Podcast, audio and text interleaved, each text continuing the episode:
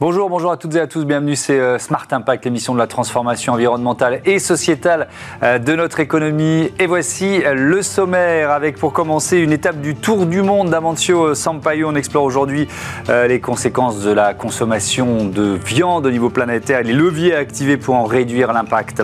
Pour notre débat, c'est un nouveau binôme d'entrepreneurs pour la planète que je recevrai, le mentorat au service de la transition écologique, de la lutte contre le réchauffement climatique et pour la défense de la biodiversité. On va parler de collecte et de recyclage de mégots de cigarettes.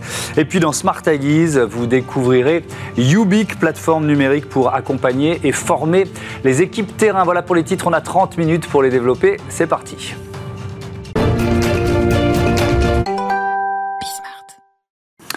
Le tour du monde d'Amancio euh, Sampaio. Bonjour Amancio.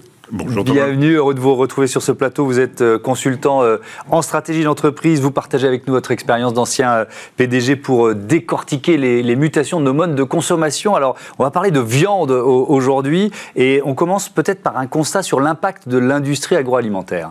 Oui, l'industrie agroalimentaire, comme on le sait, elle est vitale. Mmh. Par contre, elle a un grand impact environnemental c'est environ 25% de toutes les émissions des gaz à effet de serre. Mhm. C'est la moitié de la surface habitable de la planète. Donc on voit la dimension de l'impact mhm. et il faut absolument, donc il y a urgence de travailler d'un côté sur la production, la transformation, la logistique de l'industrie alimentaire et aussi sur l'évolution des habitudes euh, alimentaires pour réduire l'impact environnemental en même temps qu'on peut assurer à la sécurité alimentaire et nutritionnelle de, la population de la planète. Alors, quels sont les, produits alimentaires qui ont le, plus euh, d'impact carbone, les plus émetteurs? Bah, quand on Vous pas surprendre. Hein. Quand on parle de l'impact de l'industrie alimentaire, les clairs vrais méchants de l'histoire, c'est mm. la viande et les produits euh, laitiers. D'accord. Et pour cause, parce que à eux seuls, c'est 15% de toutes les émissions de gaz à effet de serre, c'est 60% mhm. des émissions euh, de toute l'industrie alimentaire. Mhm. Ça correspond à 3 milliards de tonnes de CO2 par année. Mhm. Pour regarder de notre perspective, une vache, elle produit l'équivalent à 3 tonnes de CO2 par année, ou environ 500 litres de méthane par jour. Hmm.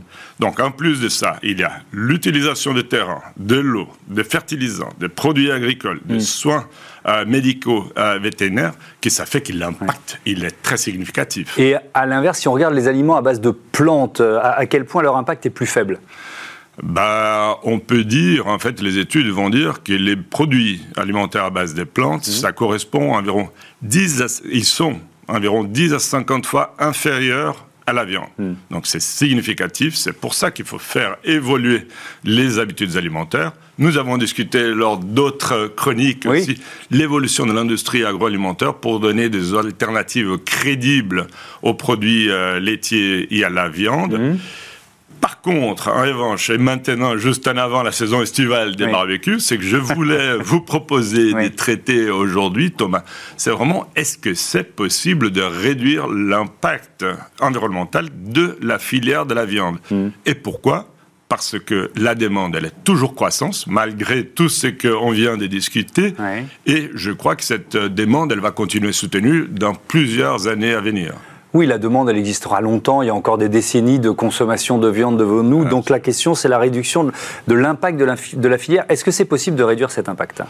La réponse est oui. Hein. il n'y a pas de fatalité là-dessus. Mmh. Il est possible de travailler sur la façon euh, comment euh, la viande elle est produite et aussi avec l'utilisation des nouvelles technologies. Tout d'abord, on peut travailler sur la productivité et l'efficacité de l'opération mmh. hein, en optimisant les terrains qu'il a utilisés, en améliorant euh, les soins euh, vétérinaires et aussi en travaillant sur l'efficacité de l'alimentation pour que les aliments de bétail soient mieux digérables ou bien avec une amélioration qualitative euh, du pâturage. Du pâturage, voilà, exactement. ensuite, il y a l'optimisation de la gestion du fumier, hein, que ce soit pour compenser une réduction de l'utilisation de fertilisants hmm. ou bien dans la production de biogaz. D'accord. Est-ce qu'on peut aider, parce que le, constat que vous faisiez hmm. sur une vache qui euh, génère 500 euh, litres de méthane par jour, est-ce qu'on peut les aider, je mets des guillemets, à émettre moins de méthane? Ben voilà, oui. Aujourd'hui, il y a déjà des technologie euh, avec des inhibiteurs qui vont réduire la production de méthane mmh. Qui en fait il est produit euh, dans la digestion de ces ruminants. En fait. Donc, ça donne quoi ces inhibiteurs? Résultats? ben voilà, Ces inhibiteurs, ils peuvent, selon euh, les études disponibles aujourd'hui, avoir des réductions de 20 jusqu'à 98% des réductions de la production de méthane. Est-ce qu'il y, a un impact sur la santé? Parce qu'on n'a pas parlé de bien-être animal encore. Parce Oui, non, absolument. Ça, c'est les pendants. En fait, il faut avoir la réduction de méthane et assurer aussi la santé animale. Mmh. Hein, parce que aussi par conséquent c'est la santé humaine, et aussi la productivité, parce qu'il a toujours l'équation économique derrière ça. Donc vous nous dites des réductions de 20 à 98%, moi ça me semble très étonnant. Est-ce qu'on peut donner des exemples d'entreprises qui travaillent déjà là-dessus? Oui, bien sûr. Euh, je crois qu'on peut montrer déjà une solution euh, qui est bien établie, que c'est un inhibiteur euh, qui s'appelle Bovaer de la société néerlandaise DSM, mmh. qui en fait c'est qu'il va, il va supprimer une enzyme qui est dans l'estomac de la vache et qui permet la création de méthane. Donc ça réduit la, création de méthane dans la digestion mmh. avec des réductions estimées entre 30 et 45% de méthane. Ce produit, il est déjà bien validé scientifiquement, il est approuvé euh, pour utilisation, il est déjà utilisé dans la communauté européenne et dans plusieurs autres pays. Donc il y a eu une autorisation de mise sur le marché sur ce produit-là déjà. Donc, il, est déjà il est déjà en marche, mmh. il y a d'autres. Il y a mmh. par exemple aussi, c'est intéressant de montrer qu'il que y a un vrai engouement en fait de l'industrie aussi de trouver des solutions pour la filière. Un autre supplément alimentaire a été développé par une start-up euh, suédoise, hein, pour mmh. mentionner euh, quelque chose d'un peu plus euh, différent, mmh. qui s'appelle Volta Green Tech. Mmh. Et c'est là, selon les études, les résultats des études préliminaires, ça montre des réductions qui vont jusqu'à 90%. Ça utilise... Toujours des émissions de méthane. Hein toujours des émissions de méthane, ouais, ces réductions. Et ça utilise des algues rouges euh, pour ces produits. Ce qui est intéressant, c'est que euh, cet inhibiteur, il a été utilisé déjà dans une échelle de tests de marché, en collaboration avec une entreprise qui s'appelle euh, Volta euh, pardon, qui s'appelle Protos, d'une industrie alimentaire, avec la chaîne supermarché à Coop, et ils ont mis à commercialisation une marque de viande qui utilisait ces suppléments alimentaires qui s'appelle Lomé, hein, c'est une abréviation pour low en méthane, c'est-à-dire bas en méthane. Donc c'est déjà, on peut déjà en Suède consommer de la viande low méthane, quoi. Ben voilà, et c'est que c'est intéressant, c'est que ça donne un critère objectif pour les mm. consommateurs d'identifier et de choisir une viande qui a un impact positif. Donc vous nous dites Pas que positif, mais moins impactant. On a bien compris. Donc euh, vous nous dites que les solutions existent. Maintenant, la question c'est comment inciter les producteurs, les éleveurs de, bovins à euh, basculer vers ce modèle-là? Euh, oui, ça c'est une bonne question. Je mmh. crois qu'une piste, en fait, c'est en général, toutes les industries ont chaque fois plus d'obligations accrues de transparence dans leur impact environnemental. Mmh. Et ce qui va se passer, c'est que les entreprises qui achètent et qui revendent de la mmh. viande, parfois sont des géants euh, de multinationales, mmh. ce qu'ils vont avoir, c'est pas besoin seulement de montrer la transparence sur leur empreinte carbone euh, soi-même, mais aussi de toute leur chaîne d'approvisionnement. Et c'est là où, lors de la négociation de contrats avec leurs fournisseurs, ils vont devoir de plus en plus encourager les producteurs à migrer à des pratiques qui ont moins d'impact environnemental, mhm. euh, sous peine sinon d'avoir leur contrat substitué par un autre concurrent qui a une empreinte moins importante. Ceci dit, il va falloir vraiment faire attention de quels sont les moyens de financement pour les producteurs de faire cette transformation vertueuse, mmh. Parce que déjà, les producteurs de viande, ils travaillent en général avec des marges déjà bien compressées. Ouais. Donc là, on est dans le scope 3, ce que vous nous décrivez. c'est vraiment ça, c'est des, géants de l'industrie agroalimentaire qui ont déjà fait les efforts sur leur scope 1 et 2, qui vont devoir ou qui en font déjà sur le scope 3 et qui donc vont inciter les, euh, les, producteurs à aller vers ce, vers ce type de solution. C'est ce qu'on peut ben imaginer. Voilà, c'est ça que c'est très intéressant, c'est là où le gouvernement il a vraiment un rôle à jouer. On voit la SEC aux États-Unis mm. Qui a déjà implémenté certaines règles qui vont être valables aussi au niveau européen. Mm-hmm. C'est-à-dire on a un cadre de transparence de son impact environnemental. Donc aujourd'hui aussi, les investisseurs et les marchés vont regarder pas seulement la génération de profits, la santé financière, mais mm. aussi l'impact environnemental. Et c'est là, ça met une pression d'abord dans les industries et ensuite, justement avec les scopes de 3, d'y aller dans toute sa chaîne d'approvisionnement. Bon, vous mangez de la viande? Oui, toujours, mais modérément. Moins qu'avant, on est dans le même cas. Merci beaucoup. Beaucoup, euh, Amandur. C'était passionnant de partager votre expérience pendant toute cette saison et à, bien, à très vite hein, sur notre antenne et, dans ce Smart Impact. On passe à notre débat, un binôme d'entrepreneurs pour la planète. je vous les présente tout de suite.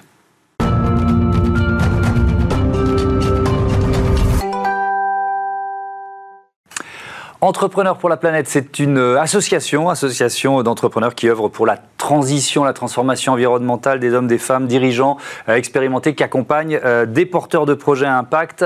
On parle évidemment de mentorat et euh, l'idée c'est de maximiser leurs leur chances de succès. Vous savez, on en reçoit des binômes depuis plusieurs mois dans cette émission. En voilà un nouveau. Je suis ravi d'accueillir Mathieu Berthaud. Bonjour. Bonjour Thomas. Bienvenue, vous êtes directeur général de Mon Partenaire Patrimoine et Alexandre Perret. Bonjour. Et bienvenue bienvenue à vous aussi, le cofondateur, euh, directeur général de Smoky.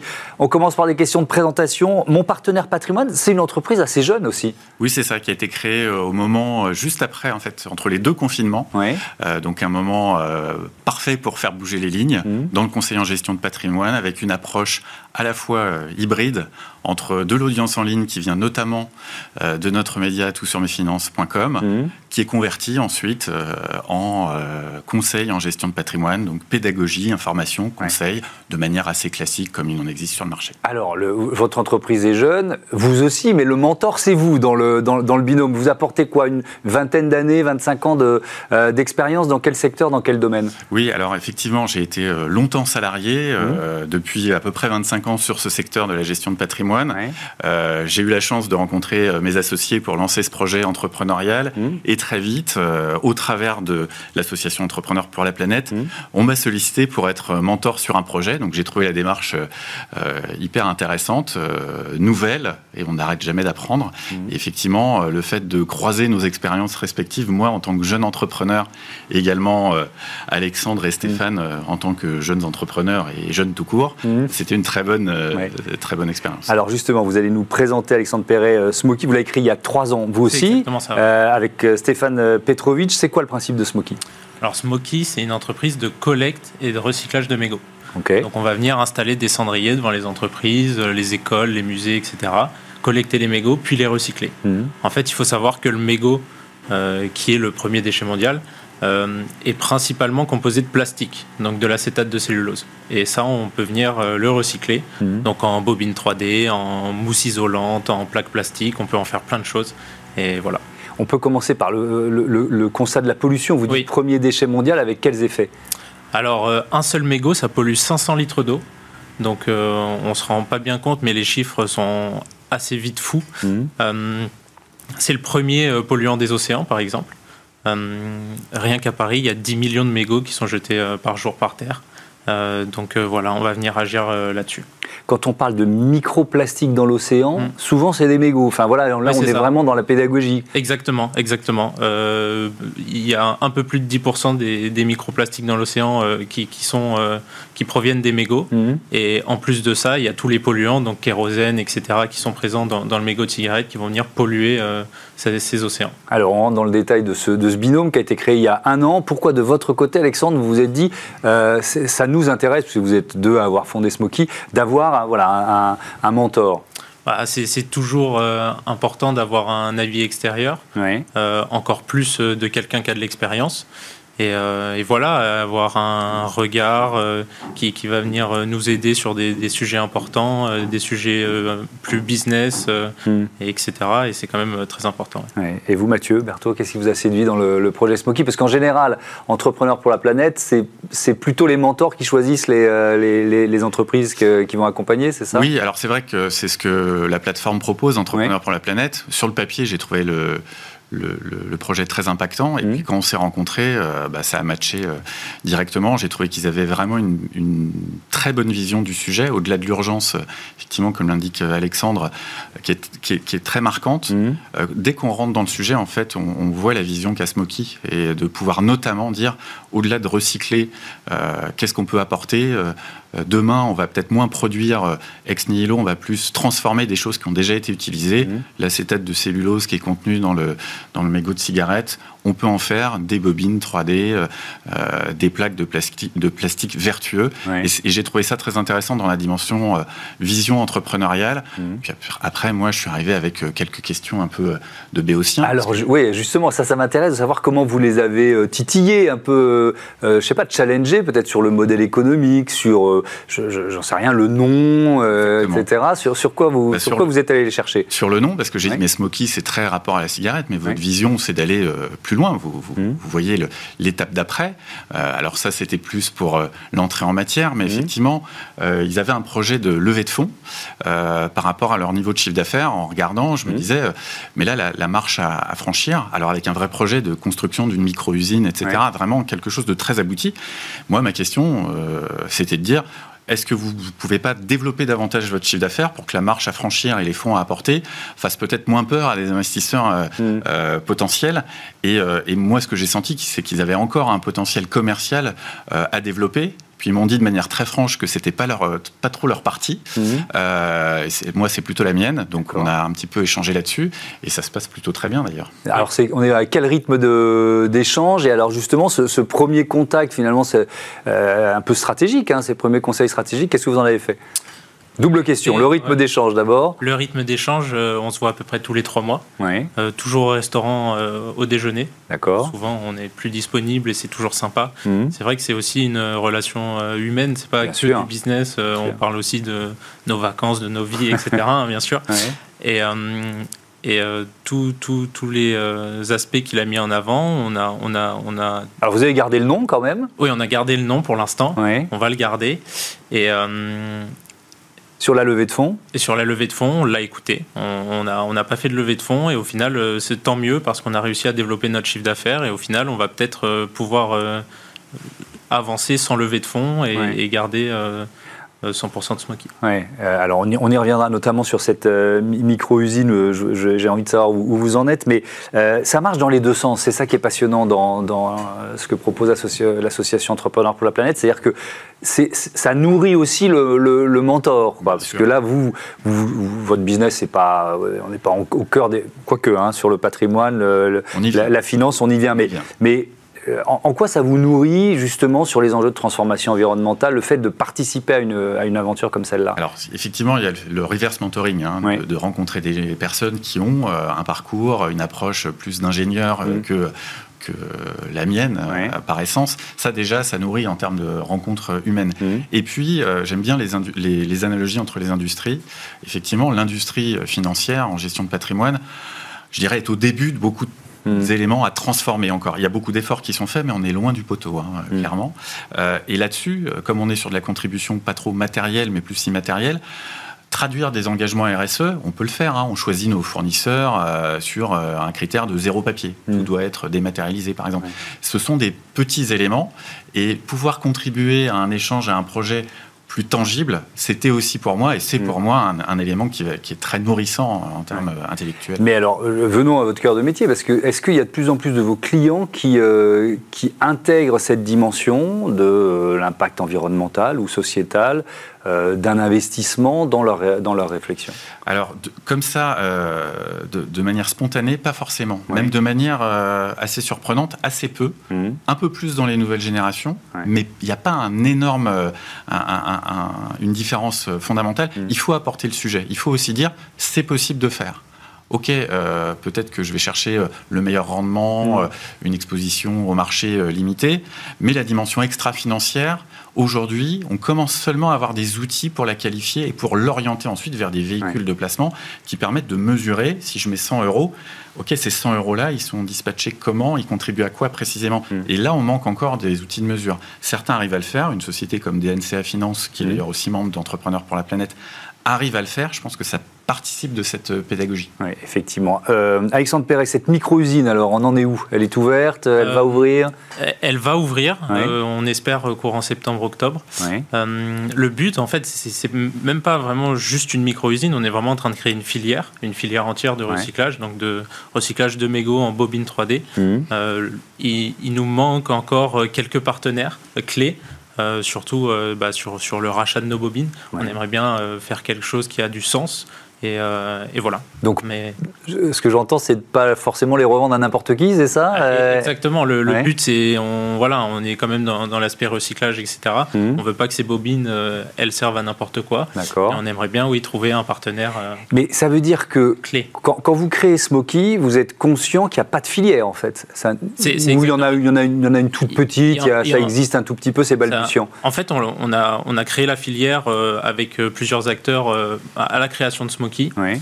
Euh, c'est vrai que la majorité des acteurs ont investi énormément en recherche et développement au départ, parce que c'était, c'était tout nouveau, on savait qu'on, que c'était de l'acétate de cellulose, on savait qu'on pouvait le recycler, mais on n'avait pas encore euh, conscience que, qu'on pouvait en faire autant de choses. Et, euh, et oui, du coup, la, filière est toute nouvelle, elle a à peu près trois ans. ce qui existe déjà, surtout, c'est, c'est du rembourrage de, de, coussins, de doudounes, etc. Et, et voilà. C'est ce qui est déjà une seconde vie et c'est super pour, pour ces mégots de cigarettes. Je rappelle qu'on part de, de, mégots de cigarettes, euh, qui est vraiment euh, quel est le premier déchet euh, mondial, vous nous le disiez. Et pour sourcer, enfin, j'allais dire sourcer les matériaux, comment vous récupérez les mégots? Là aussi, c'est des partenariats dans, dans, quel univers Comment vous faites? C'est vraiment notre entreprise qui, qui fait tout. En fait, on propose le package complet, on installe des cendriers qui sont faits en France. Ça, c'est des partenaires qui les font, bien sûr. On n'est pas une tôlerie. Mhm on installe des cendriers qui sont sur mesure aux couleurs des entreprises. On collecte les mégots, c'est Smoky qui collecte les mégots, et par la suite, on va les recycler. Donc, pour vous faire une petite idée, hmm. je ne sais pas si j'ai le temps, un mégot, c'est euh, du papier, du tabac, euh, de la cendre et un filtre. Le papier, le tabac, la cendre, c'est déjà biodégradable. On peut en faire de l'engrais, par hmm. exemple. Et il reste le filtre qui est pollué et c'est de l'acétate de cellulose. Nous, on va venir le dépolluer via une extraction. Donc on est, euh, au final, c'est presque la même chose que, que créer des extraits de vanille ou des huiles de CBD. En fait, mhm. on va venir extraire les déchets toxiques de ces mégots. Et après, on a de l'acétate de cellulose propre et là, on peut en faire euh, plein de choses, comme je disais. Et on essaye d'ouvrir une, une, filière de bobines d'impression 3D. Un, dernier mot, euh, Mathieu Berthaud, cette, cette étape de, de l'ouverture de, euh, de l'usine, étape importante, comment vous les, comment vous les accompagnez? Est-ce qu'il y a un moment où vous direz, tiens, c'est peut-être le moment d'une levée de fonds c'est peut-être Comment vous voyez la suite? Oui, moi, ce que j'essaie de, de, percevoir, c'est la dimension industrielle, même si mmh. ça se fait par étapes, et dire là, vous avez peut-être besoin de, de de partenaires extérieurs qui mm. vont vous accompagner dans le projet, qui vont vous permettre aussi de franchir cette étape euh, de manière financière, mais pas que, logistique, euh, pour euh, qu'ils puissent continuer à se concentrer sur ce qu'ils savent très bien faire et que cette, cette étape ne soit pas une inertie qui leur fait perdre on va dire leur dynamique, etc. Ce qui n'est pas évident, hein, passer du stade d'artisanal euh, très abouti au stade industriel, euh, c'est là où on risque aussi parfois de faire les mauvais choix. Donc il est important de s'entourer, mmh. de s'entourer. Et moi, à mon niveau, c'est pas moi qui vais les entourer, c'est mmh. plutôt de les mettre en relation avec des personnes qui sauront le faire. Parce que c'est aussi ça, entrepreneur pour la planète, c'est croiser des, réseaux. Merci beaucoup à tous et bon vent à, à Smoky. à bientôt sur, sur Bismart. On passe à Smart Ideas. Euh, la bonne idée du jour, elle est signée Yubik.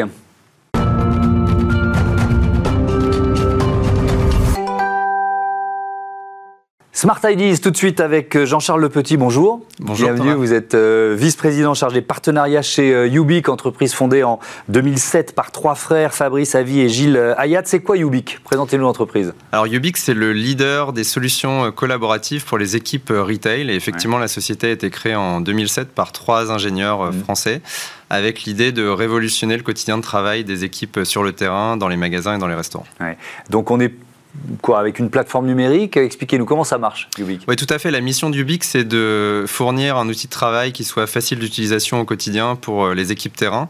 Alors, les équipes terrain, c'est qui? On en a beaucoup parlé pendant la, pandémie. C'est les 80% des collaborateurs des grandes chaînes de distribution, de restauration, euh, qui travaillent, contrairement à vous et moi, euh, plutôt en situation de mobilité, mhm. donc dans un restaurant, dans un magasin, et qui ont besoin d'avoir des outils de travail qui sont adaptés à, leur quotidien.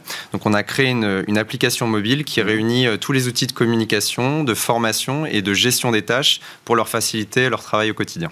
Qui sont vos, clients aujourd'hui?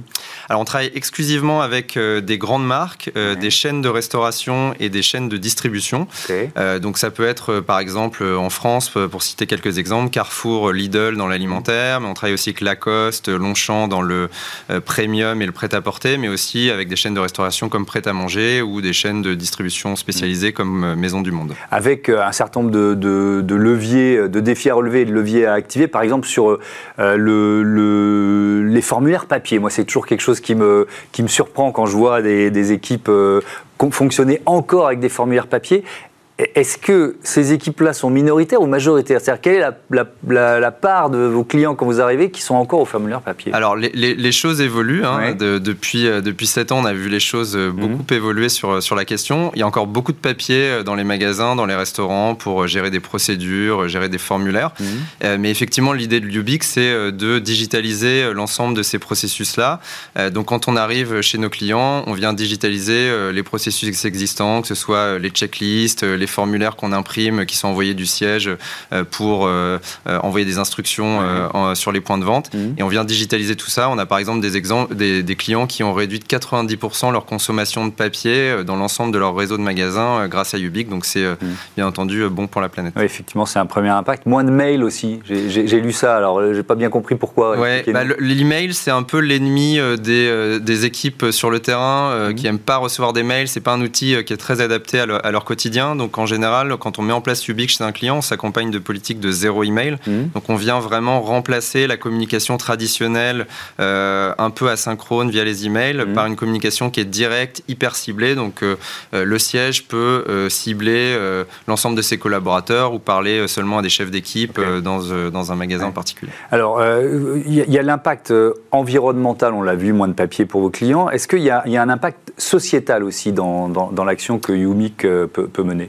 Bah, Je dirais que le, grand impact sociétal de Ubique, c'est de remettre un peu euh, les équipes terrain sur le devant de la scène. Euh, c'est, on l'a vu pendant euh, l'épisode Covid, c'est des populations qui sont essentielles à l'économie et qui sont parfois un peu sous-estimées dans leur rôle. Mhm. donc l'idée, c'est de vraiment renouer la fierté aux équipes terrain en leur fournissant un outil de travail qui leur donne une voix, une présence dans l'entreprise. Nous, en 2022, on avait interrogé 1500 collaborateurs qui travaillent dans des restaurants ou, ou dans des magasins et on voyait qu'il y avait un grand nombre d'entre eux qui se sentaient euh, pas forcément considérés euh, par euh, leur entreprise, souvent très peu formés, mmh. qui n'avaient pas forcément de, voix au chapitre. Donc c'est l'idée du BIC, c'est vraiment de redonner de la fierté à ces équipes qui travaillent sur le terrain. Ça passe par la formation, ça? Vous, vous y participez aussi? Ça Tout à fait. des offres de services nous, de on, nous, on permet à nos, à nos clients de digitaliser la formation et de la rendre hyper facile d'accès pour les équipes, que vous soyez un responsable de boutique, un mmh. vendeur, un opérateur dans un magasin, sous, la, sous forme de, de, de petits formats de formation hyper